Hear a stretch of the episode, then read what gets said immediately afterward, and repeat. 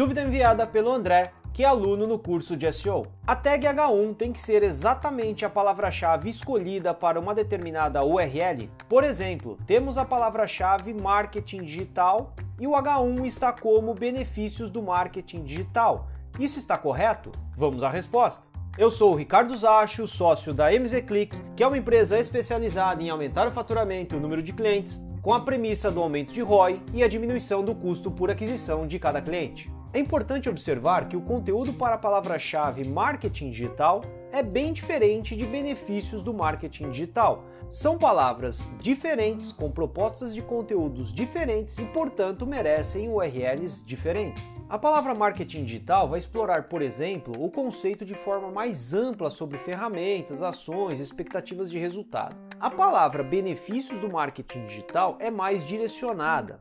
Pensando em um funil comercial, a intenção de buscas das duas palavras são diferentes.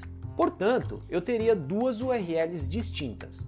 Uma URL para falar de forma mais ampla sobre marketing digital, com H1 marketing digital, e durante o texto um pequeno parágrafo sobre os benefícios do marketing digital. E desse parágrafo sairia um link para uma outra URL para falar de forma bem específica e bem aprofundada sobre os benefícios do marketing digital com conteúdo muito bem direcionado. Dessa forma, eu vou construindo diversas URLs com vários conteúdos ligados semanticamente.